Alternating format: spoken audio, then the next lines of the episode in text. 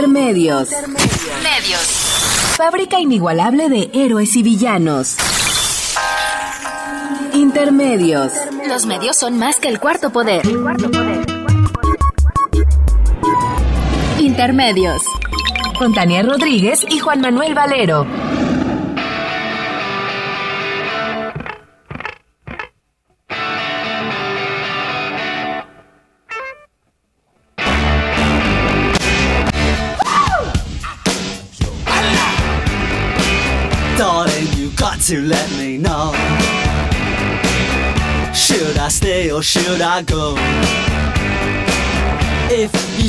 That you are mine, I'll be here till the end of time. So you got to let me know. Bienvenidos a Intermedios, hoy jueves 30 de junio del 2016. Los saludamos Tania Rodríguez. Y Juan Manuel Valero con el gusto de estar aquí en los micrófonos de Radio Nam. One day is fine and next is black. So you want me off your back, well come on and let me know. Should I stay or should I go? Should I stay or should I go now? Should I stay or should I go now? Qué rica musiquita para entrar en este jueves lluvioso, el último de mes. Último Se de acabó mes. junio. Escuchando, escuchando a Clash en clara referencia a la que sin duda es una de las notas más importantes de la semana, del mes y tal vez del año o de la de los últimos años, que es justamente la salida la decisión que tomaron eh, los habitantes de la Gran Bretaña de que salían de la Unión Europea, escuchando a The Clash, uno de los grandes grupos del punk eh, hecho en, en Gran Bretaña con esta canción Should I Stay, Should I Go, me quedo o me voy, y decidieron irse Juan Manuel y con eso abrimos esta noche intermedias. Pues sí. Antes de entrar en materia, yo quiero recordar aquí que hace dos años nos dejó el entrañable escritor José Emilio Pacheco. José Emilio Pacheco, un poeta sin par. Yo lo recuerdo, Tania, cada ocho días en sus inventarios en Excelsior. Y desde luego en, Después Excel- en proceso. proceso. Como en Excelsior. Se me fue ahí en proceso. Claro, de ahí venía él junto con Scherer también. Exacto. Por eso el error. Y desde luego, pues esa novela, Batallas en el Desierto. Pues todavía seguimos en esas batallas que dibujaba esa novela extraordinaria de Pacheco. Dice Pacheco, si no lee, no puede tener lenguaje. Y sin lenguaje, no puede pensar en los problemas del país. Los límites del lenguaje son los límites del pensamiento. Pues así es, así es una de las... Así, así es. El lenguaje es la forma de comunicarnos, la forma de decir quiénes somos, qué queremos y a dónde queremos ir. Y bueno, hay que leer más de tres libros. Sería la recomendación. Pues Tania, el domingo pasado no cabía un alfiler en el Paseo de la Reforma. De acuerdo con el boletín de prensa difundido por todos los medios comerciales, solo participaron en la marcha 17 mil personas. Y yo, con todo respeto a esas cifras, si yo calculo que fuimos alrededor de 170 mil, a lo mejor me quedo corto. Hay quien señala que llegaron a ser 300 mil personas las que participaron en esta marcha convocada por Morena con Andrés Manuel López Obrador a la cabeza. Un domingo singular se cumplieron 21 meses de la desaparición de los 43 estudiantes de Ayotzinapa y a una semana del domingo sangriento en Nochistlán, Oaxaca, donde la Policía Federal acribilló a tiros a nueve personas.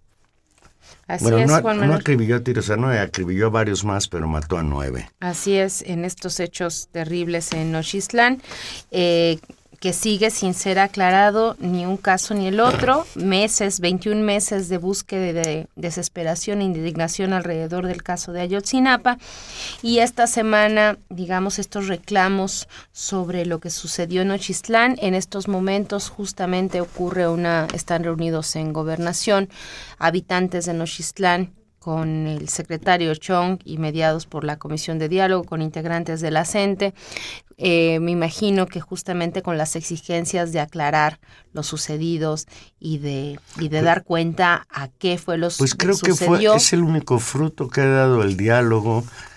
Que se Bueno, y no sabemos qué va a pasar, El ¿no? miércoles pasado, continuó el lunes sin ninguna buena noticia más que esta de que aceptó gobernación hablar con los deudos de las personas que murieron en Ocistlán. Y allí el problema para el secretario de gobernación es complicado, porque no hay que olvidar, Tania, que el secretario de gobernación es el responsable en última instancia de la Policía Federal.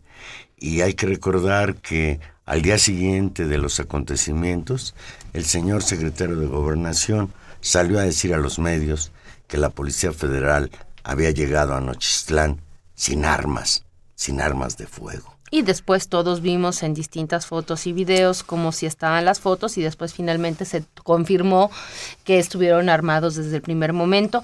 Y es complicado por eso, Juan Manuel, y es complicado porque la, la, pues las, las exigencias de la y la movilización en Chiapas y en Oaxaca continúa, digamos, con este, con este, con el uso de los bloqueos en este sentido, con lo cual no solamente está el tema de, de aclarar qué fue lo que sucedió en Ochistlán, sino la tentativa, porque de, del discurso, lo hemos visto en las últimas horas, el discurso del gobierno federal ha vuelto a endurecerse con respecto al movimiento magisterial, diciendo que sí es necesario usar el uso de la fuerza pública para desalojar eh, las carreteras, lo harán, con lo cual efectivamente es un escenario muy complicado, ya veremos qué, qué se dice, pero digamos, en este contexto de, de, de los 21 meses de la sa- desaparición de los 43, de una semana eh, de la muerte de personas en Ochistlán y de estos hechos terribles. Se sucedió una marcha que, por cierto, estuvo convocada desde más de tre- 15 días antes de antelación, es decir, esta marcha fue convocada antes de los hechos de Nochistlán y a los cuales eh, se suma esa. La movilización fundamentalmente eh, giraba alrededor de la solidaridad y el apoyo al movimiento magisterial. Pese a la convocatoria de López Obrador de que iba a ser una manifestación silenciosa, no, no fue una manifestación silenciosa. El grito unánime en esa marcha fue fuera Peña Nieto. Yo, yo fue lo primero que escuché cuando me acerqué por ahí. Después de marchar durante hora y Y, y media, tuvo, y tuvo agregados, hubo una, una versión nueva, algo así como fuera Peña, fuera Chong y Mancera de Pilón, algo así, ¿no? Era la, la consigna que gritaba la gente. Sobre todo porque el señor Mancera volvió a actuar como el policía del gobierno federal, impidiendo que la marcha llegara al Zócalo. Ahora el pretexto es que había puesto ahí unos puestos de servicio. Para así. relanzar los programas sociales de la ciudad. Bien, pues después de marchar durante hora y media de la fuente de la Diana Cazadora hasta la glorieta de Colón, el presidente nacional de Morena, Andrés Manuel López Obrador, lanzó una inédita propuesta a Enrique Peña Nieto para que en 2018 in- integre y entregue un gobierno de transición en un ambiente de paz. Desde la glorieta de Colón hasta donde el gobierno de la Ciudad de México les permitió marchar e instalar un templete, López Obrador envió un mensaje que calificó como respetuoso, oportuno y claro al actual jefe del Ejecutivo. Leo textual, todavía podemos buscar una transición ordenada y pacífica para que en el 2018, ya pronto, falta poco, el pueblo de manera libre y democrática elija no solo su próximo gobierno, sino la política que más convenga hacia el porvenir. Anterior, dijo López Obrador, se debe a que el país ha entrado en un proceso preocupante y riesgoso, fueron las, los adjetivos que usó, de descomposición política, económica y social que pueden derivar en violencia. Comparó la actual situación nacional con la dictadura de Porfirio Díaz, una, una metáfora histórica que de manera eh, permanente hace, y argumentó que el rostro que mostró el gobierno con la represión a los maestros de la sección 22 de la Coordinadora Nacional de Trabajadores de la Educación el domingo 19 pasado en Nochistlán, Oaxaca, es esa, esa cara de la regresión autoritaria. Y, y, otro de los, de los mensajes fuertes, me parece, del, del discurso Juan Manuel es el que sigue y lo leo de nueva cuenta textual. Por eso estamos aquí para decir detente gobierno autoritario, deténganse halcones del régimen, no vamos a permitir la dictadura y el autoritarismo en México. Estamos aquí para expresar a los cuatro vientos que no permitiremos la represión y el uso de la fuerza contra quienes luchan por sus derechos humanos, laborales, sociales o ciudadanos. Además, en ese mitin en ese mitin, López Obrador dio a conocer cinco demandas centrales de Morena. La primera es la destitución inmediata del secretario de Gobernación Miguel Ángel Osorio Chón, quien ordenó lanzar a la Policía Federal en contra de los maestros, padres de familia y de la población en general congregada en Nochistlán. El segundo es el castigo a los autores intelectuales y materiales del crimen de las nueve personas asesinadas el domingo 19 de junio en Oaxaca y a la reparación material de los daños ocasionados a familiares de las víctimas. La tercera es la libertad inmediata a los maestros que permanecen injustamente encarcelados en todo el país y en particular a los dos líderes de la sección 22, Núñez y Villalobos también de la Dirección Nacional de la CENTE. Y, por supuesto, el tema de la apertura a un diálogo con compromisos para revisar y formular una verdadera reforma educativa que cuente con el consenso de autoridades y particularmente de los maestros y de las familias mexicanas. Los que estaban ahí pues respondieron pidiendo un nuevo punto. Pidieron la renuncia del secretario de Educación Pública, Aurelio Nuño, pero no tuvieron eco entre las exigencias enunciadas por Andrés Manuel López Obrador. Pero yo aquí entre nos, pues me uniría a ese coro, porque sí, el señor Aurelio Nuño ha demostrado que no tiene capacidad para conducir los destinos de la educación en México y lo que sí ha tenido una gran capacidad es para generar en el país un clima de confrontación bárbaro. Eh, López Obrador aclaró que los planteamientos de Morena son respetuosos de la independencia y autonomía del movimiento magisterial y explicó que la marcha fue para rendir homenaje a los maestros que han sido ofendidos y ultrajados y también para recordar a los 43 jóvenes desaparecidos de Ayotzinapa, así como a las víctimas de la represión y la violencia.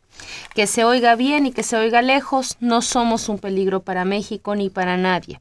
El verdadero peligro para México es la corrupción y el autoritarismo de los gobernantes. Nosotros queremos cambiar a México por el camino de la concordia, del amor y de la reconciliación. Y con eso concluyó un discurso que duró alrededor de media hora, Juan Manuel, y con eso concluyó el mitin, fundamentalmente. Sí, es importante señalar no es una cuestión de contar el número de participantes, pero este, ¿cómo se llama? Pero sí fue muy importante. Yo creo que hay varios factores. Primero, bueno, pues vuelve eh, Andrés Manuel López Obrador a tomar las calles de la Ciudad de México y demostrar pues que su movimiento ya partidario es un movimiento ascendente, el que se demostró en las elecciones del pasado 5 de junio. Por otro lado, lo que ha crecido de manera muy significativa es el, apoyo a la Coordinadora Nacional de Trabajadores de la Educación. Ayer mismo hubo una manifestación grandísima en Monterrey, Nuevo León. Más de 10.000 maestros participaron y esto que sucede en Monterrey pues es novedoso el norte del país también manifestándose en torno a este conflicto. Eh, y desde luego que lo que se sentía el domingo ese en el Paseo de la Reforma, pues es eh, la rabia, la impotencia frente a esta barbaridad de que fueron asesinados nueve personas por mantener un, un plantón. Y mira, Tania, tú lo decías y sí es muy preocupante cómo ha venido cambiando su discurso. Si bien es cierto, la apertura al diálogo es, era parecía un paso adelante, un paso adelante forzado por, por este pues por la presión social que levantó lo que sucedió en Nochistlán, pero por el otro lado, la insistencia, el, el hinchamiento mediático a la gente es bárbaro. Ahora el caballito de batalla es acusar a la gente que los bloqueos han provocado desabasto en Oaxaca. Se le acusa a la gente de impedir que lleguen recursos a los más pobres de las regiones más pobres de la entidad, como si realmente los bloqueos de la gente fueran bloqueos permanentes. Todos lo sabemos que son en, no son permanentes, sí, duran un poco tiempo y dejan pasar. Yo estoy de acuerdo en que esto genera malestar entre un amplio sector de la población que se siente afectada, pero Pero, pero bueno, el tema es seguir avanzando en, en, en, esta negociación y me parece que tienes absoluta razón en el cambio de estrategia o en, o en la apertura de un primer momento eh, de cambio en, la, en las condiciones de negociación del gobierno. Me parece eh, que efectivamente hubo allí una cerrazón, que es digamos el discurso Nuño llevado a su extremo y esta permanente retaíla de no vamos a sentarnos a negociar mientras no acepten eh, la reforma educativa, sobre eso no vamos a hablar. Ese en buena medida ha sido el posicionamiento de la Secretaría de Gobernación hasta el momento. Eh, los hechos lamentables de Nochistlán generaron una crisis que permitió que se sumaran, eh, digamos que se abriera este, este episodio de diálogo y me parece que también en esa coyuntura contaba mucho la programación alrededor de esta manifestación que como decíamos había sido había sido programada eh, días antes, pero que es un elemento político eh, que suma a la presión social porque es, digamos, otro actor social el que se incorpora en defensa de este movimiento y es en buena medida pues el, referente de oposición más importante del país. Eh, al día, al día de hoy lo que podemos percibir es un, de nueva cuenta, yo siento un endurecimiento del discurso oficial, montado en buena medida en una campaña mediática eh, terrible como la que tú has señalado, donde el tema del desabasto y de las condiciones de vida eh, son, son el caballito de batalla y que sacan de la agenda pública en buena medida el tema otra vez de la violencia de los muertos de lo sucedido en Oxitlán y ponen en el centro los efectos efectivamente de incomodidad y de, y de problema que genera los bloqueos y, las acciones colectivas que, que la CENTE y otros, otros, otros sectores de la población de Oaxaca y Chiapas hacen. Sin embargo, me parece que hay ahí un ejercicio político, una, una estrategia política de convertir el desabasto en, en un tema, digamos, de generar inconformidad social, no solamente el, en, el, en el linchamiento, digamos, externo y decir qué mal, qué barbaridad lo que está pasando en Oaxaca a todos los que no vivimos ahí, sino también en buena medida, y ahí vamos a necesitar información mucho más precisa en la propia situación y en la propia población que durante estos meses se, se volcó un sector importante al apoyo al movimiento magisterial y tratando de generar presión. Me parece particularmente notable el cerco a la, a la población, a la población mixteca, a la zona mixteca, que había mostrado en, en, comunicados, en acciones colectivas, una manifestación enorme de las poblaciones mixtecas, un vuelco al apoyo a la lucha magisterial. Así que yo diría que, que hay que tomarse con, con muchas reservas el discurso eh, que tiene un, un, cariz de propaganda eh, mediática y, desmovilizadora del problema del desabasto y de los efectos de los bloqueos, que como digo, creo que necesitaríamos mucha más información precisa, porque hay información contra, digamos, que se contrapone, en términos también de que hay información. Y hoy mismo se dice que 24, en menos de 24 horas han resuelto el problema de abasto, de gasolina, de alimentos. Y bueno, me parece que hay ahí un juego político muy, muy perverso. Fíjate, el lunes pasado, después de salir de la segunda reunión de diálogo con los representantes de la CENTE, tras escuchó durante dos horas las quejas de los empresarios de Oaxaca sobre el desabasto de productos y las pérdidas por 1.700 millones de pesos. El titular de la Secretaría de Gobernación, Miguel Ángel Osorio Chong, les garantizó, escucha, que en días se restablecerá el orden en ese estado. Bueno, ahora han amenazado. Esas frases son preocupantes, pero déjame concluir. Esto que habló el señor Osorio Chong con los empresarios o los representantes de los empresarios oaxaqueños, después lo explicó como si pasara una pasarela en Radio Fórmula con López Dóriga, en Radio Fórmula con Denise Merker, en la tarde con José Cárdenas. O sea, todos los medios a su servicio para pues hacer una propaganda, un linchamiento mediático en contra de la gente. Y lo mismo el, cual no es muy decente. si tú estás sentado en una mesa de diálogo con alguien, pues un poco de respeto, ¿no? Claro, y, y, esta, y esta misma lógica de endurecimiento al decir que no van a continuar el diálogo con la gente mientras no paren los bloqueos y lo cual es un cambio importante en la estrategia que por lo menos en el discurso habíamos escuchado del propio secretario de Gobernación. Entonces claramente estamos ante una nueva ofensiva y uno no puede dejar de pensar, Juan Manuel, en el en el repertorio de acciones contra insurgentes que hemos vivido en México y en América Latina y en otras partes del mundo, cómo estos, estas lógicas de la amenaza del, del desabasto o de la sobredimensionar en exceso, digamos, las voces del descontento con respecto a las acciones colectivas, dejando sin voz a los actores, digamos, que protestan. O sea, en todo este recorrido las pasarelas no se entrevista al secretario de Gobernación y se entrevista a un miembro de la CENTE. Se, se da voz únicamente, digamos, a los actores que dicen esto está causando un problema y hay que pararlo, ¿no? Con un, con una, con un, con un coro que suma voces a pedir finalmente salidas eh, de no negociación y en todo caso represivas.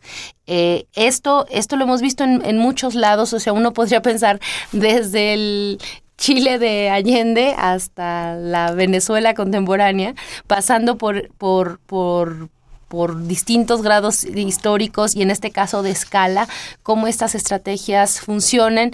Y me parece que sí hay un, un diagnóstico muy fuerte de, de echar a andar y lo diría así, ya estaría bueno que le que platicáramos de esto con nuestro mi querido amigo Carlos Facio algún día de estos, como estrategias contrainsurgentes en, en, en contextos sociales como Chiapas y Oaxaca que aparecen en cierta medida como de, una efervescencia social enorme y donde una estrategia permanente es movilizar el descontento, presionar, ¿no? Y por el otro lado dar, oía en estos momentos que iban a repartir no sé cuántas miles de toneladas de alimentos y uno no deja de indignarse en la paradoja de, de, de la decisión del gobierno de repartir miles de alimentos y canastas básicas y leche y comida en comunidades que históricamente han padecido hambre y donde los índices, digamos, de pobreza en Oaxaca y en Chiapas son persistentes y no se deben a los bloqueos de 15 días o de una semana de una organización popular que en buena medida a veces, sobre todo en ciertas zonas, está acompañado de los propia, de la propia población y que tienen que ver con condiciones económicas y de desarrollo precarias que tienen décadas, sino podríamos decir que hasta siglos, Juan Manuel. Pues decir esto es bárbaro, es la confesión de que en México todavía hay millones de mexicanos que si el gobierno no les da de comer como caridad, se mueren de hambre. Y eso eh, nos habla de la injusticia que existe en este país. La Comisión Nacional de Trabajadores de la Educación, CENTE, refrendó que mantendrá la mesa de diálogo y negociación con el gobierno federal pero también advirtió que redoblará sus esfuerzos para incorporar más organizaciones sociales y maestros en la lucha magisterial y seguirá con su plan de acción en todos los estados del país. En la madrugada de este martes, el lunes fue la inició la reunión, terminó en las primeras horas del martes, al terminarse la segunda reunión entre la CENTE y el señor Osorio Chong, las partes no habían logrado ningún acuerdo significante sobre el conflicto magisterial y los reclamos del sindicato para abrogar la reforma educativa. También acordaron una fecha para la próxima reunión, pero yo aquí entre nos, Tania, a ese diálogo no le tengo ninguna esperanza. Tengo la impresión de que es una medida del gobierno para ganar tiempo. Van a un diálogo y dicen que todo se puede discutir menos la reforma educativa, cuando es la demanda fundamental de los maestros para sentarse a discutir esto que ellos consideran una afrenta. Vamos a hacer una pausa y aquí regresamos. Estamos en vivo, llámenos 5536 8989 o sin costo 01850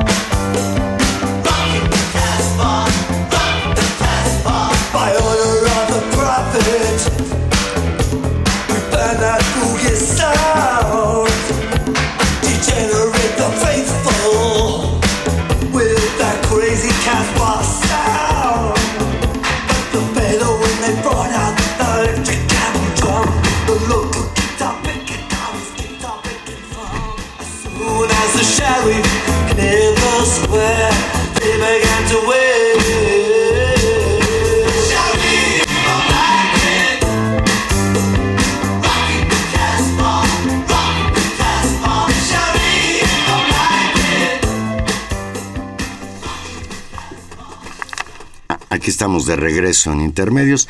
Tenemos en la línea telefónica al doctor Armando Bartra. Buenas noches, Armando. Hola, buenas noches, mucho gusto. profesor, profesor investigador de la Universidad Autónoma Metropolitana, Campus Xochimilco, un analista de la realidad nacional, especialista en cuestiones agrarias.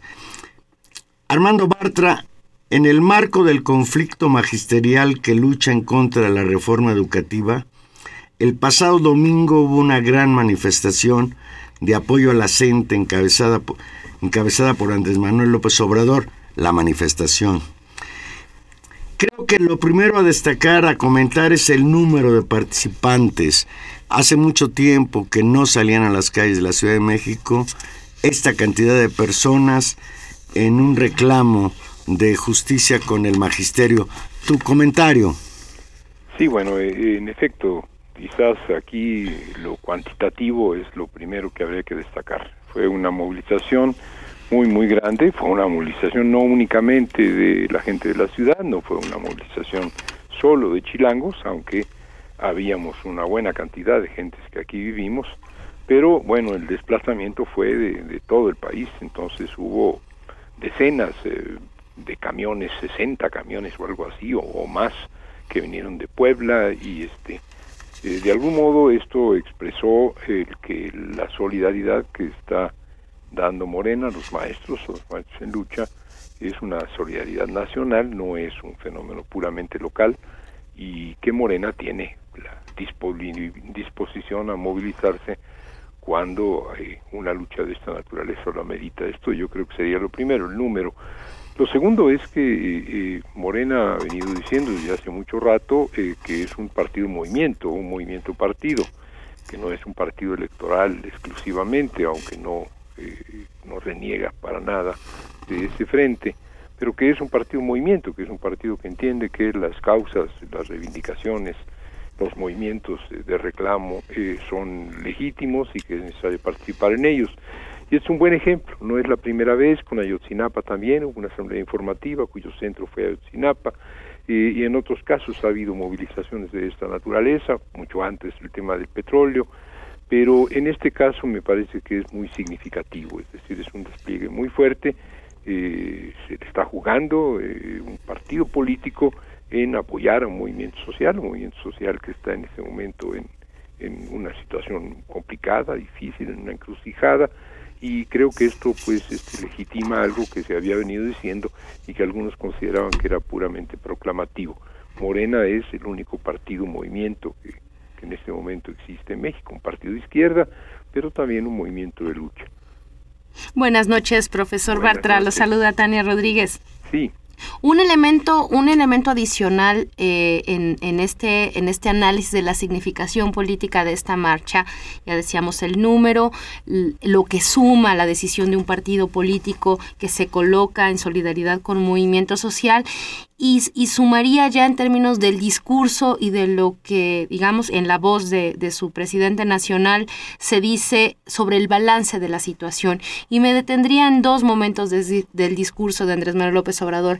El primero, cuando dice con todas sus letras, estamos aquí para decir detente gobierno autoritario, no vamos a permitir la dictadura y el autoritarismo en México. Y me parece que hay una reacción ahí enorme sobre algo que hemos conversado aquí también con usted eh, y que hemos visto que se va agudizando a lo, a lo largo de estos años, que es la criminalización de la protesta social y las y los rasgos y la digamos la reaparición de rasgos autoritarios muy muy claros en, distintas geografías del país. Sí, sin duda. Eh, bueno, eh, no es no es la única voz que está diciendo esto. Era importante decirlo ante ante una movilización de ese tamaño y era importante que lo dijera Andrés Manuel López Obrador pero es algo que han venido diciendo muchas voces.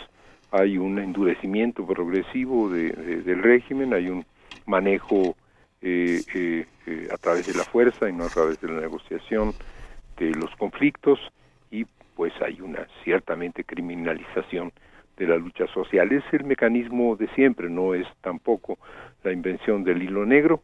en este tipo de reflejo ante un movimiento social, lo que hacen las autoridades es este primero encontrar o inventar un delito, este, eh, formular una acusación y una orden de aprehensión que no van a ejecutar, pero mantener entonces al dialogante eh, con la amenaza de que hay una orden de aprehensión que ejecutarán cuando convenga y en el momento que convenga ejecutar la orden de aprehensión, de modo que se va a tener a un movimiento con parte de su liderazgo en la cárcel y eso va a provocar que el movimiento va a tener que levantar la bandera de libertad para sus presos, de justicia para sus asesinados y sus heridos y los temas sustanciales van a pasar a segundo plano.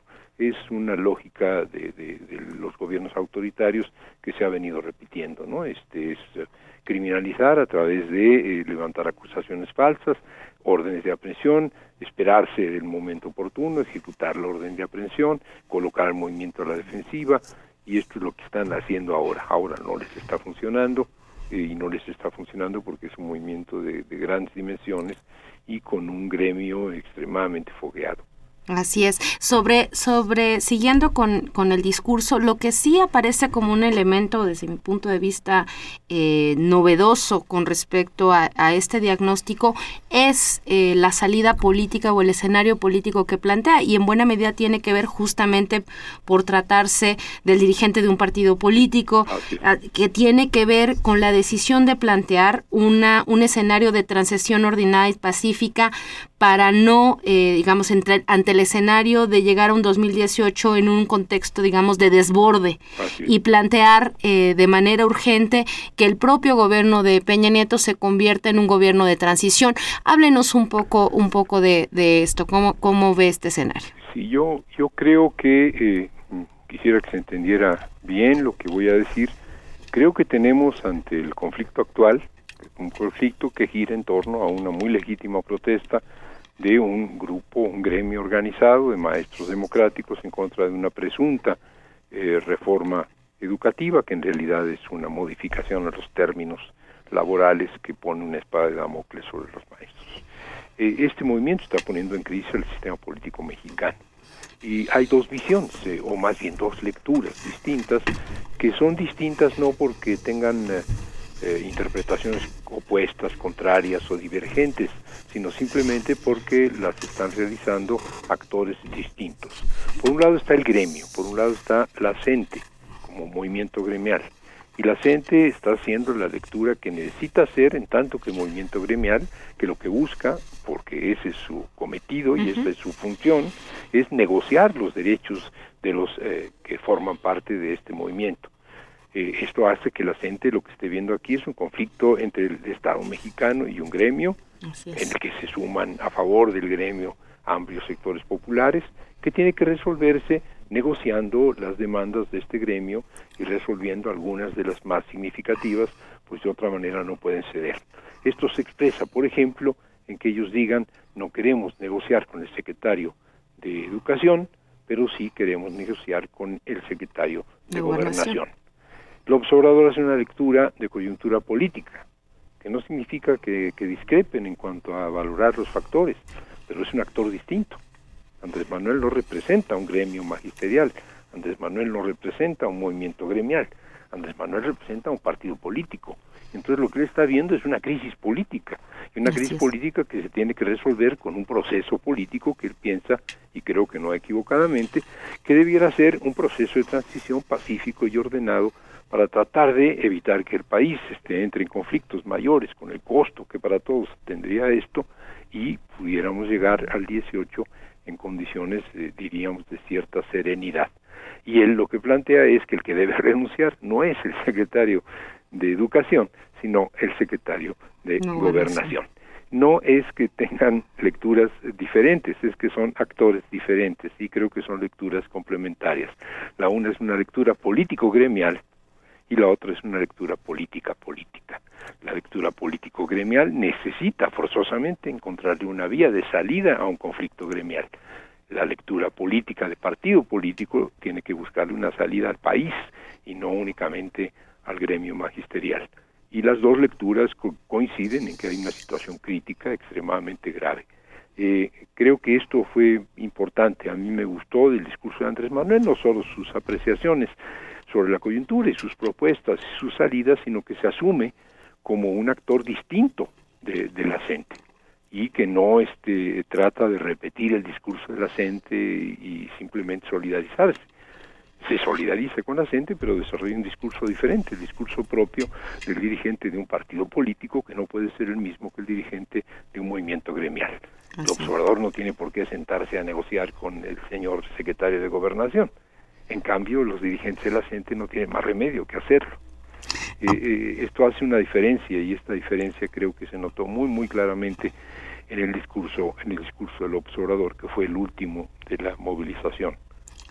Armando Bartra, tras los hechos sangrientos de Nochistlán, la presión social obligó al gobierno federal a aceptar la demanda de diálogo que le había venido planteando desde días antes la CENTE. Sin embargo, en las dos reuniones que ha habido, la del miércoles de la semana pasada y la de apenas la del lunes, pues no ha habido ningún avance. El gobierno insiste en que no hay negociación sobre la reforma educativa. El señor presidente Peña Nieto, antes de salir a su viaje a Toronto, a Canadá, hizo que se publicara ocho columnas en varios diarios nacionales. Su frase, Diálogo sí, pero la ley no se negocia. Esto me parece, bueno, decir, es llegar al absurdo. Diálogo sí, para no discutir lo que la otra parte quiere discutir.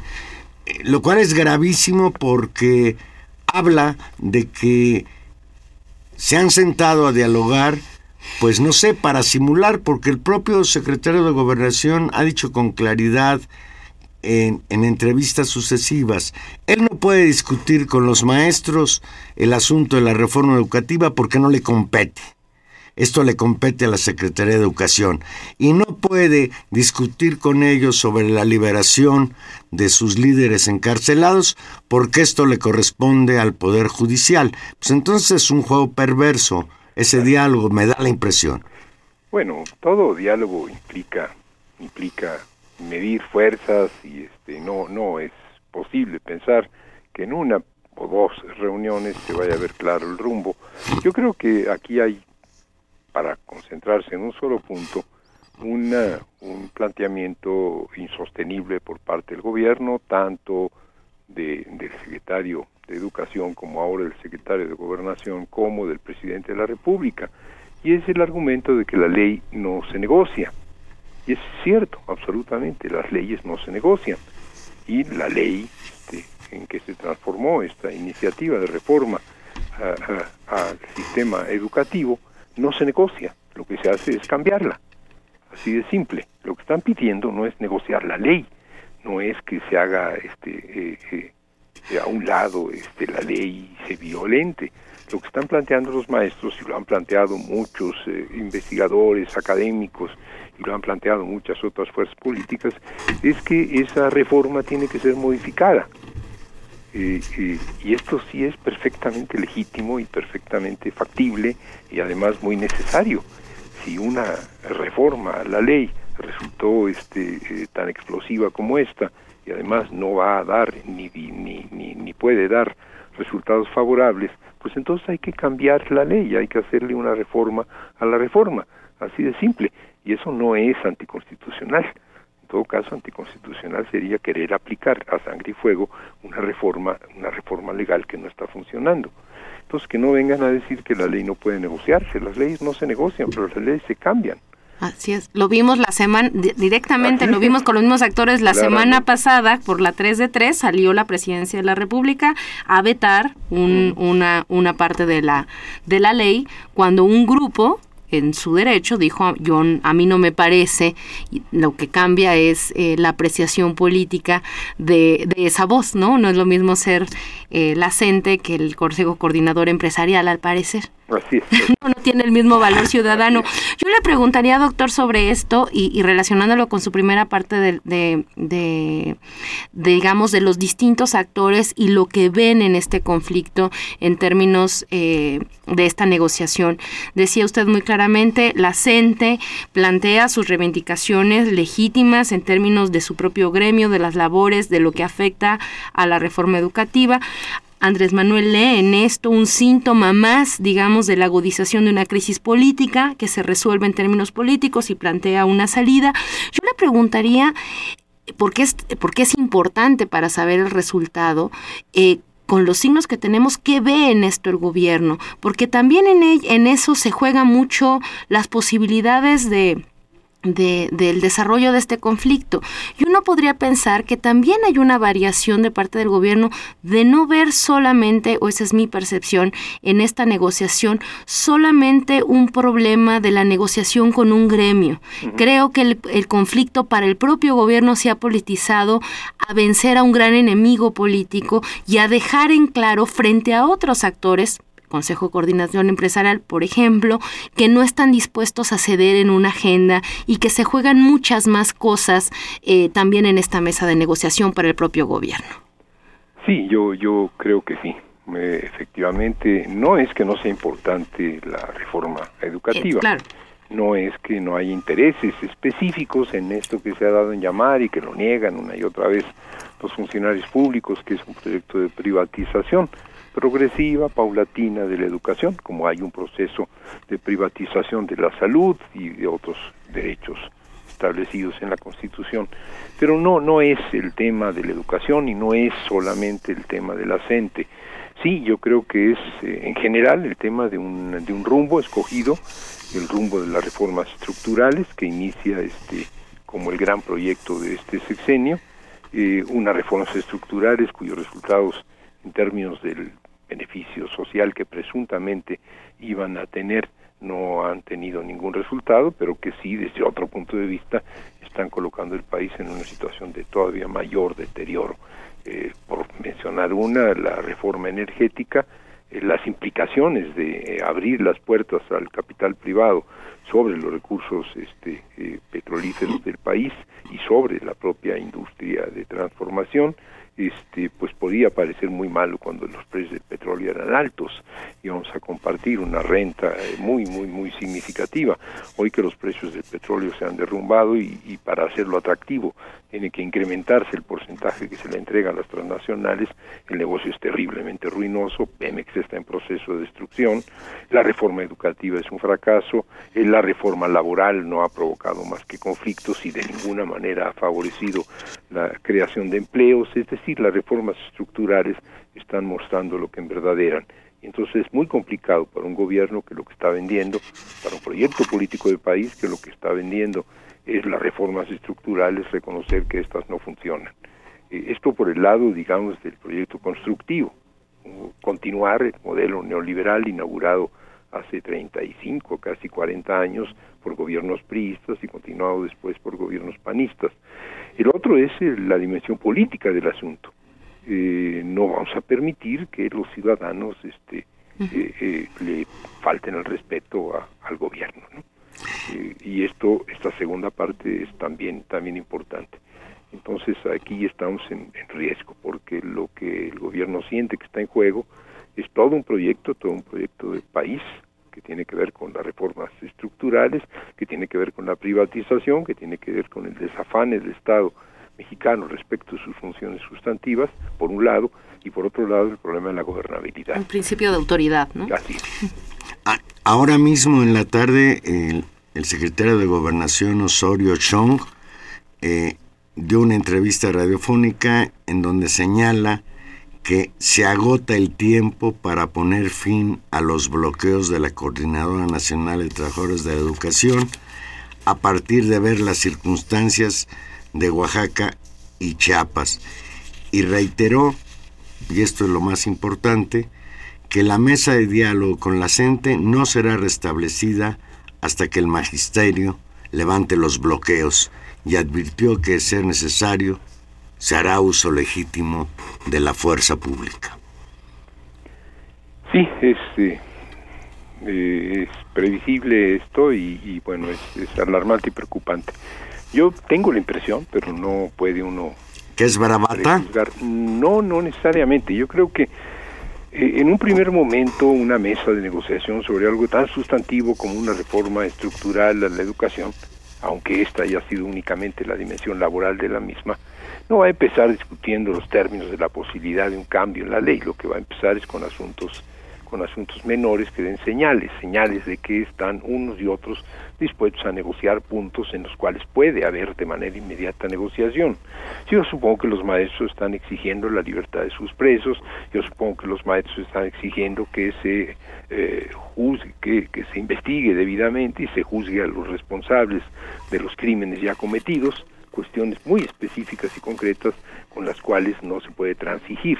No puede ser que se admita la, cárcel injusta de, presos magisteriales y no es posible que queden impunes quienes cometieron los crímenes recientes. Y por otro lado, el gobierno debe estar diciendo, bueno, pero ustedes deben entonces este, pues modificar sus formas de lucha y suspender los bloqueos, etcétera. Son puntos de negociación, son puntos, eh, digamos, menores de negociación y es una suerte, digamos, de intercambio de golpes de primer round. Eh, yo esperaría que esto no hiciera estallar la mesa de negociación, eh, pero bueno, siempre existe esta posibilidad.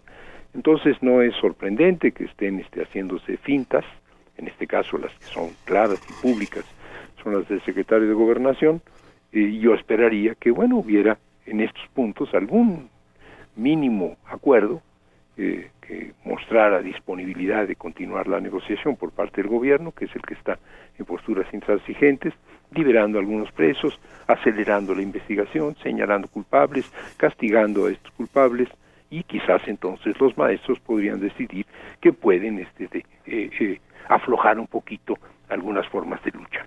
Eh, no es lo fundamental, son cuestiones de táctica, no de estrategia, pero sin duda, sin duda, por malos manejos de la táctica pueden estallar unas conversaciones unas negociaciones que este, ha costado mucho trabajo inaugurar. Pues te agradecemos, te agradecemos mucho Armando el, el haber participado hoy con tus conocimientos, con tu punto de vista en Intermedios de Radio UNAM. No, pues a, a ustedes y este y qué bien que estas cosas se estén debatiendo en los medios, en medios en donde se puede hablar con libertad. Muchas gracias, A profesor. ustedes, a Un gusto saludarlo. Hasta luego. El maestro Armando Bartra, profesor investigador de la Universidad Autónoma Metropolitana, Campus Xochimilco. Armando Bartra también ha sido profesor en la Facultad de Economía de la UNAM. Una gente pues de profesor muchos de años, generaciones, ¿no? de muchos años de lucha Bien. Y de conocimiento sobre la realidad. A mí me preocupa mucho este, esto que ya plantea Osorio Chong, de que ya está llegando al límite, se está agotando el tiempo, o levantan los, los bloqueos, o va a intervenir la fuerza pública, porque pues ya sabemos qué pasa cuando interviene la fuerza pública. Lo que pasó el domingo en 19 de junio en Nochistlán, pues es, es, es algo que todavía no se resuelve, todavía no hay por parte del gobierno, de la Procuraduría General de la República. ¿Tú has oído algo que está investigando? Sí, ¿Quiénes vamos- son los responsables, No. etcétera? Tendría, tendría que salir esta, esta noche después de la reunión con los, con los, con los habitantes de Nochistlán un, un aviso importante, una ruta de, de solución a este tema, pero no está, pero Juan Manuel, el gobierno federal amenaza y juega, juega a endurecer el discurso de nueva cuenta y parece que, que no termina de darse cuenta de la crisis de gobernabilidad, por supuesto, interna que hay, pero también de la falta de credibilidad internacional que, que desgraciadamente México su gobierno, pero la crisis que hoy en México se ve en el escenario internacional. Ya nos vamos y vamos y vale la pena señalar que esta esta impunidad no es no es total y ahora eh, vale la pena eh, recuperar que en esta visita a, que hizo eh, Enrique Peña Nieto a, a Canadá eh, fue recibido en buena medida eh, por, por gritos terribles de asesino, asesino, Sí, que lo acompañaron. llegó- desde que llegó que lo acompañaron en lo distintos- Trudeau, en y creo que lo distintos acompañaron. actos. El grito de asesino, asesino lo acompañó durante los dos días que estuvo. Fue, fue en Toronto, terrible, fue terrible eso, digamos, en las, en las calles y en la lógica, pero también, digamos, en cierto trato que los propios jefes de Estado dan al, al presidente eh, actual de México y también el trato que da la prensa. Es decir, hay un señalamiento constante de la prensa a las preguntas eh, de qué está pasando en México, de la violación hacia los derechos humanos, de por qué, se, por qué, de qué tamaño es la crisis en México.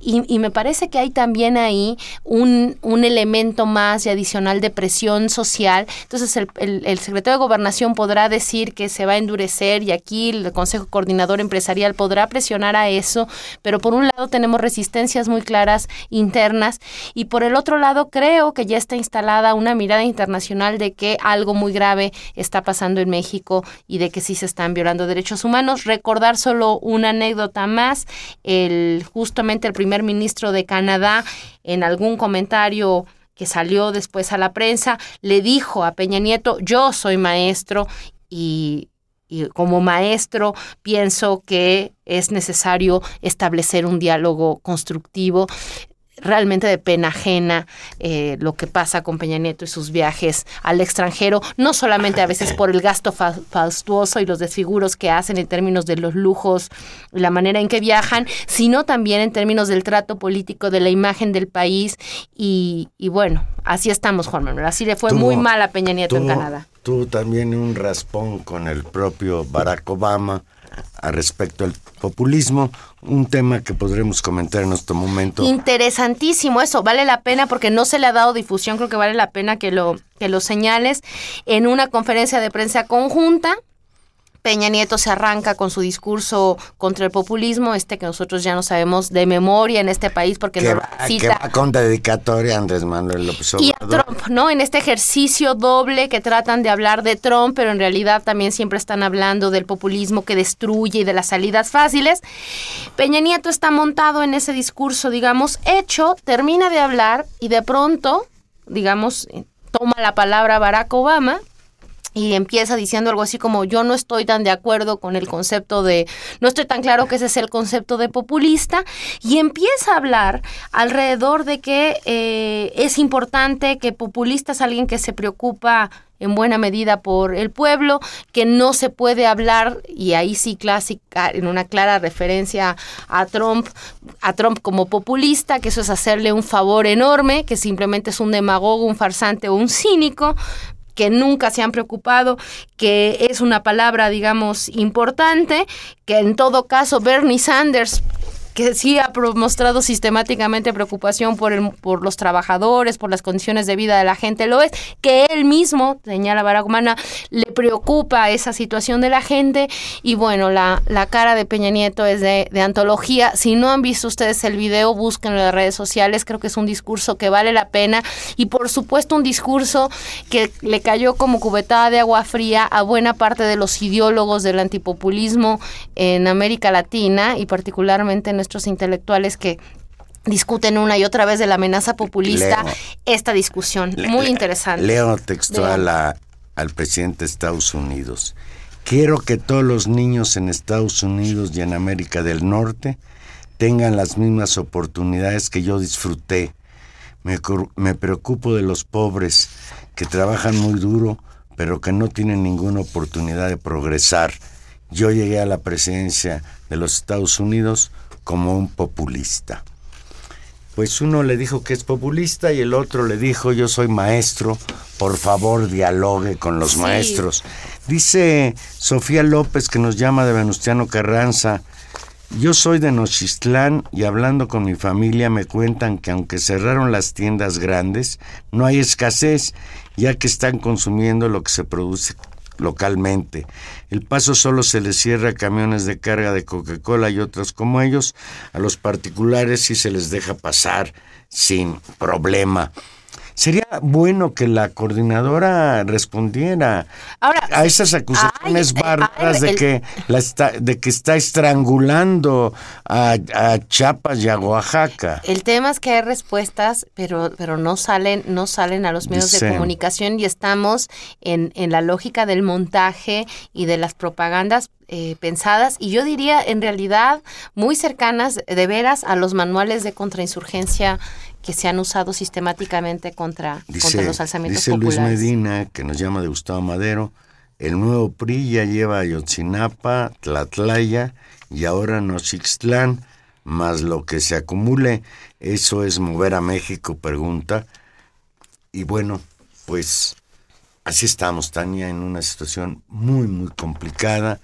Yo tengo la impresión de que no es tan sensible el gobierno de México a esto que está pasando, que, que sigue habiendo un interés por descalificar y por descalificación mediática querer ganarle esta batalla a la Coordinadora Nacional de los Trabajadores de la Educación y creo que los hechos de Nochistlán, Oaxaca, deberían ser muy preocupantes cuando el señor Osorio Chong dice que habrá uso legítimo de la fuerza para poner fin a los bloqueos.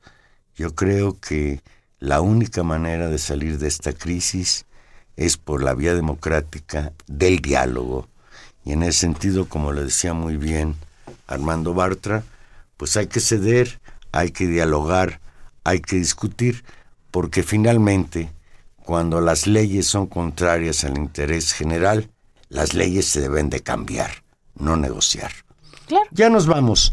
Estuvimos con ustedes en los controles técnicos, don Humberto Sánchez Castrejón, en la producción Gilberto Díaz Fernández y en los micrófonos Tania Rodríguez, que tenga usted muy buenas noches. y Juan Manuel Valero. Abrigues, está lloviendo muy fuerte en la Ciudad de México. Aquí nos escuchamos el próximo jueves.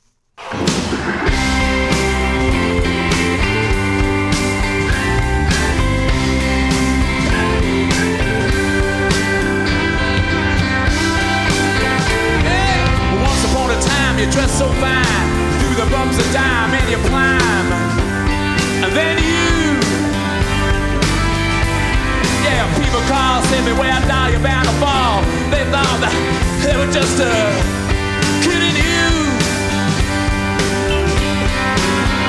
You used to laugh about everybody that was hanging out, and now you don't walk so proud. Now you don't talk so loud about having this crown jam.